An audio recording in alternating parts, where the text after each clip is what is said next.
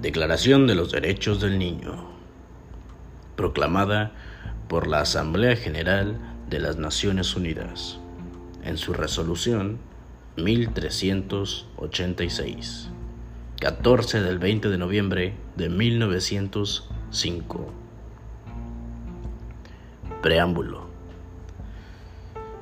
Sabemos que en la antigüedad los niños no contaban con la crianza la cual les ofreciera un desarrollo tanto como persona y una integridad dentro de una sociedad.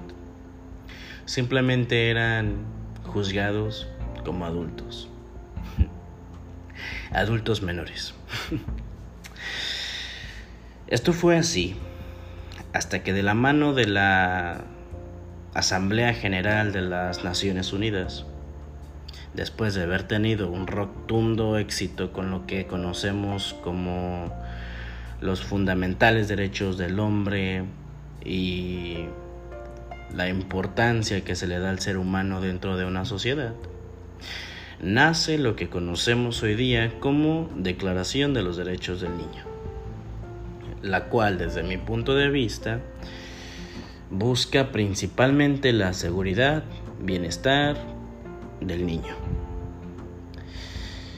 Esta declaración se divide en 10 principios.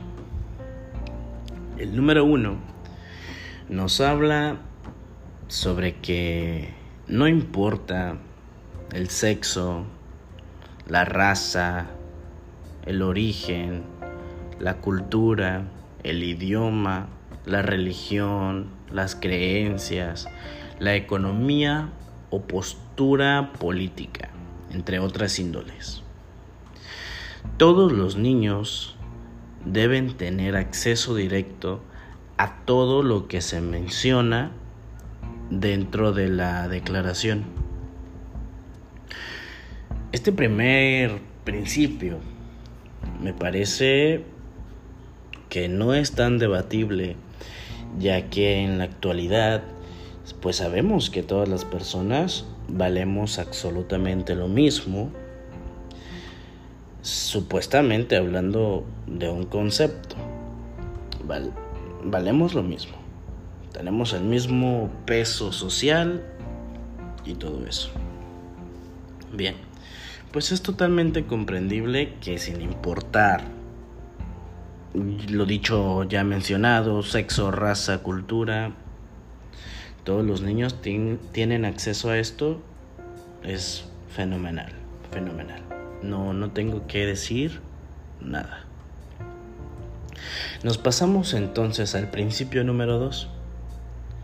La ley, por otros medios, debe proporcionarle al niño la atención especializada y servicios para un buen desarrollo normal, así como las condiciones de libertad en cuanto a interés del niño. Esto, por otra parte, francamente, pues se escucha muy bonito, ¿no? Que la ley por unos medios va a buscar mm, al niño para que éste pueda fragmentar sus intereses en algo, en un desarrollo está fenomenal. Pero francamente, y teniendo en cuenta la realidad, muchas personas desconocemos de este tipo de medios en las cuales las leyes ofrecen y simplemente pasan desapercibidas en muchas ocasiones. Que busquen desarrollar el interés del niño me parece algo fenomenal. Porque si hay un niño que sabe lo que quiere desde su edad y quiere desarrollar, intentar, proyectarse, está fenomenal. Y pues sería muy bueno que se le apoye al niño en ese tipo de, de ámbito, por así hablarlo, siempre y cuando sea algo que no perjudique a los demás de su entorno, ni ahí sí ahí sí nos enfrentaríamos lógicamente a un problema, entonces, pero también sería un poquito irracional. Irracional fomentar algo destructivo, conflictivo, pues sería irracional. Nos pasamos así entonces al principio número 3, el cual nos habla que los niños deben de tener el derecho, más bien que los niños tienen el derecho, ya esto está fomentado. Tienen el derecho a recibir un nombre, tienen el derecho a recibir una nacionalidad.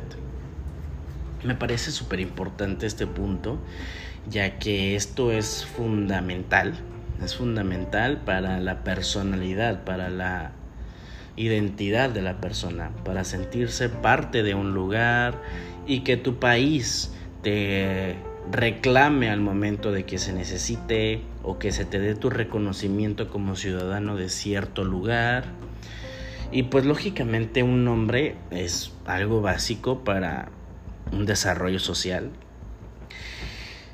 ya que pues nadie puede andar por ahí sin un nombre. Bueno, supongo que el caso se habrá dado, ¿verdad? Pero actualmente supongo que todos tenemos un nombre correspondiente al que tus padres o tutor en ese momento haya decidido pues asignarte. Nos pasamos entonces así al principio número 4. El niño debe contar con seguridad social, atención médica, educativa y crecer y desarrollarse en, un buena, en una buena salud. Tanto como la madre también debe, bueno, dicta aquí que la madre también puede recibir ayuda médica em, en las etapas las cuales serían prenatal y postnatal.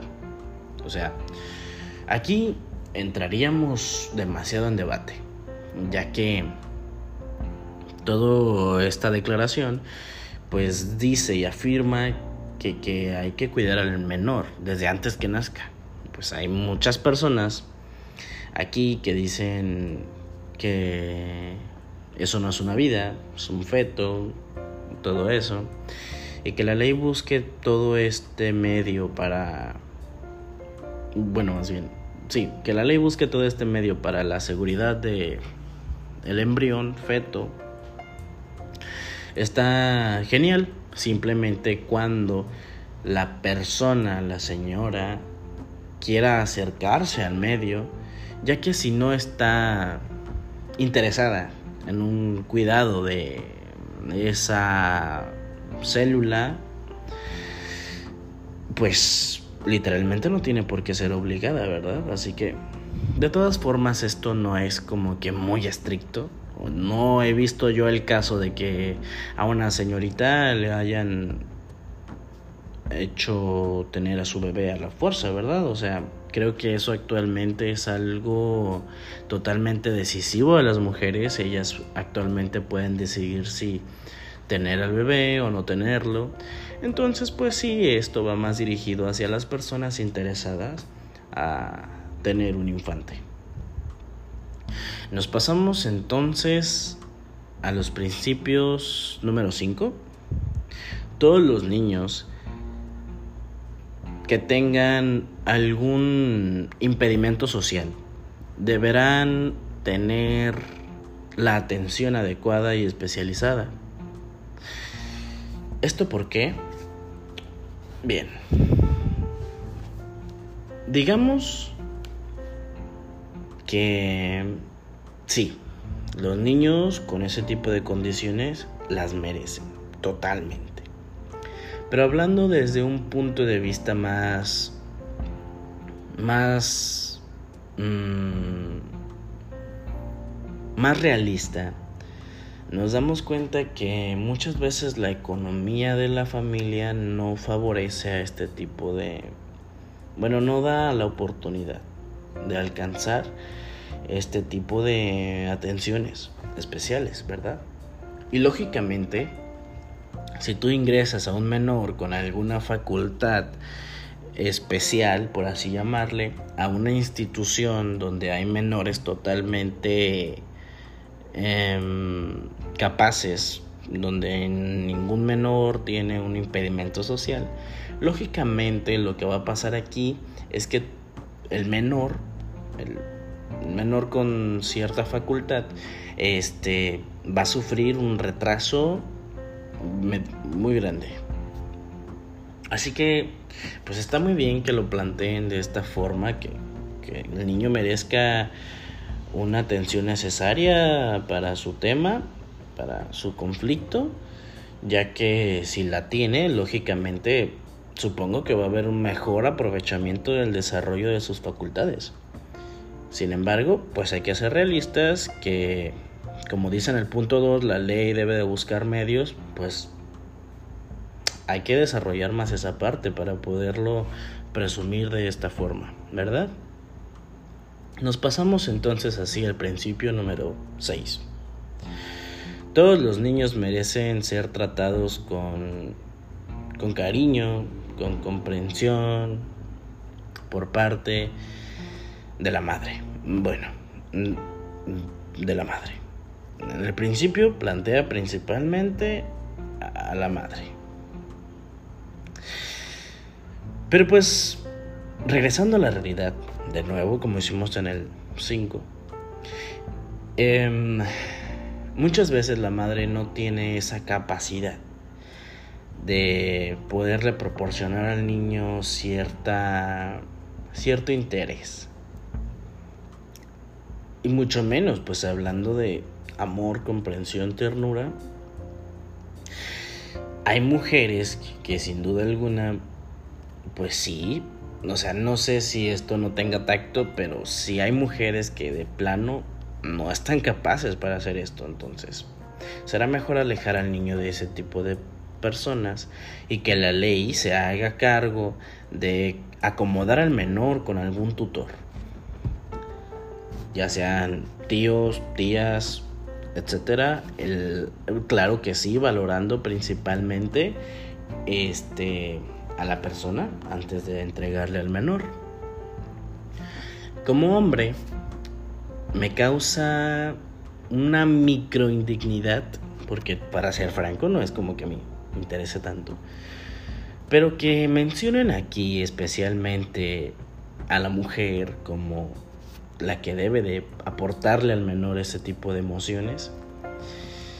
Y, que francamente hagan a un lado al hombre me parece mm, tonto. O sea, sé que por ley y, y, sé que por ley se valora que principalmente esté con la madre, pero va, que el padre, que los padres también podemos contar con esa facultad de transmitir emociones. Entonces, ya está.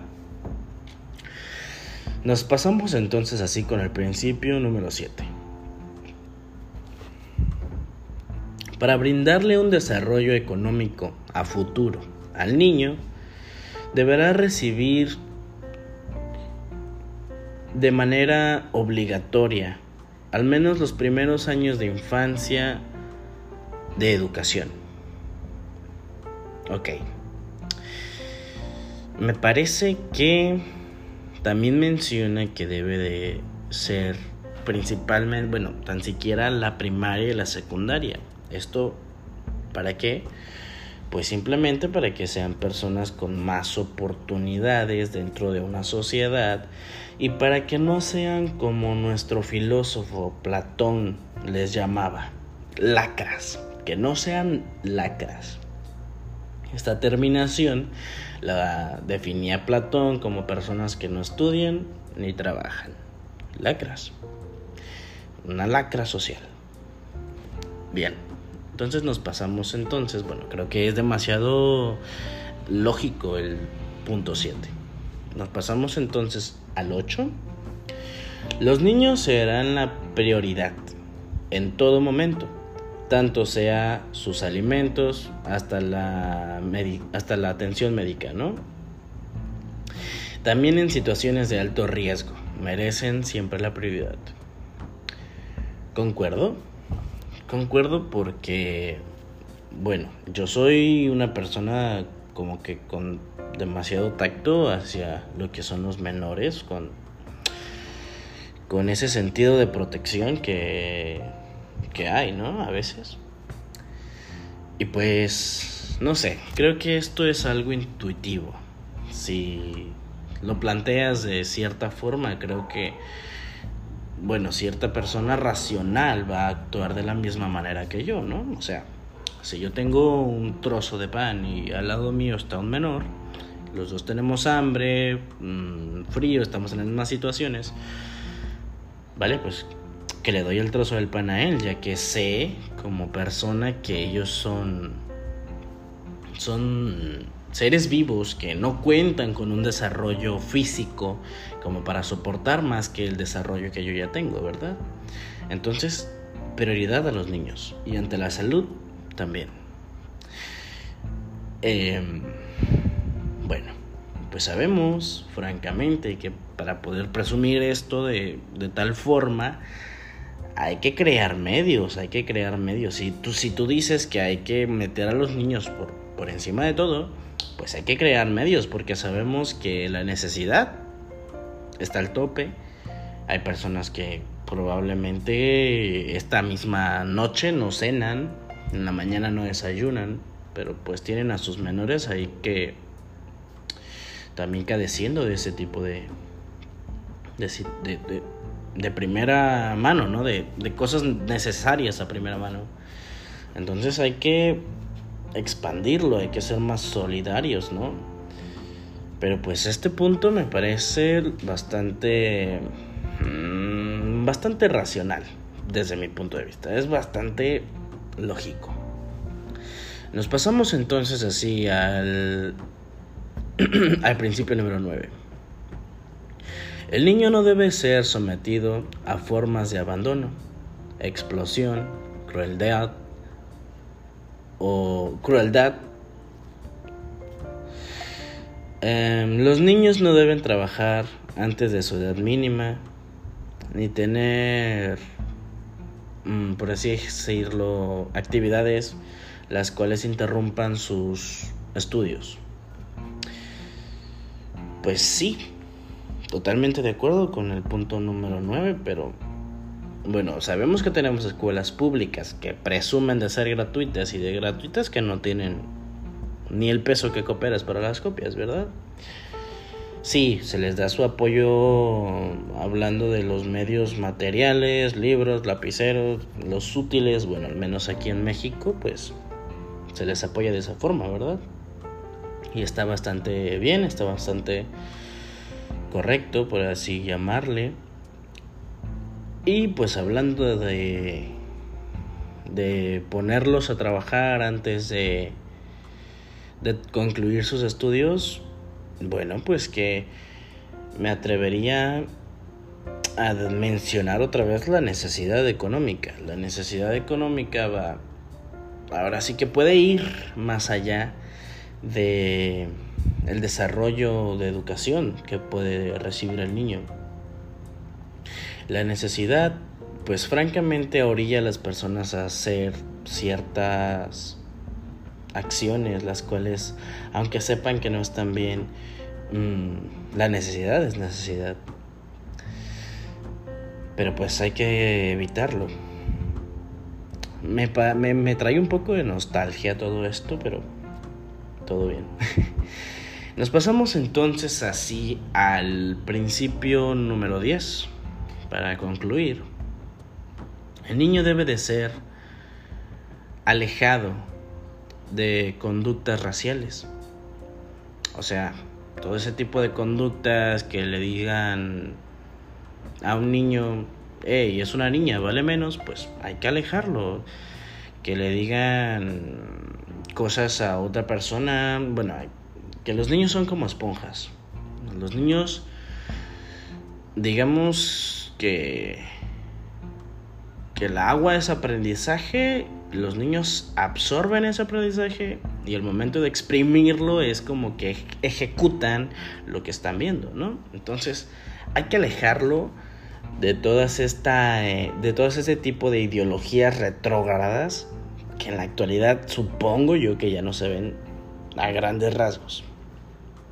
Pero bien, hay que hay que mantener al niño con una paz mental, con una sabiduría de que todos somos iguales, ¿no? Y también habla aquí el principio que hay que, que, hay que fomentarle siempre al niño el concepto de paz y amor en todos los pueblos, ¿no? También tiene que ser enseñado a consagrar sus semejantes. Bien. Yo digo que aquí hasta cierto punto, hasta cierto límite, porque que tampoco es para tenerlos como esclavos, ¿no? Hay que educarlos correctamente y hay que darles sus principios, valores que en verdad le ayuden a la sociedad a dar un paso adelante, no hacia atrás. pues todo este tema ya como conclusión te hace te hace reflexionar. Te hace reflexionar sobre que los niños pues ahora sí que son seres de baja de baja capacidad, ¿vale? De baja de bajo desarrollo físico, mental, moral. Y hay que cuidarles. Hay que cuidarles muy muy bien, ¿vale? Pues sin nada más que decir, Juan Carlos Toledo López, primer semestre. Gracias por escucharme.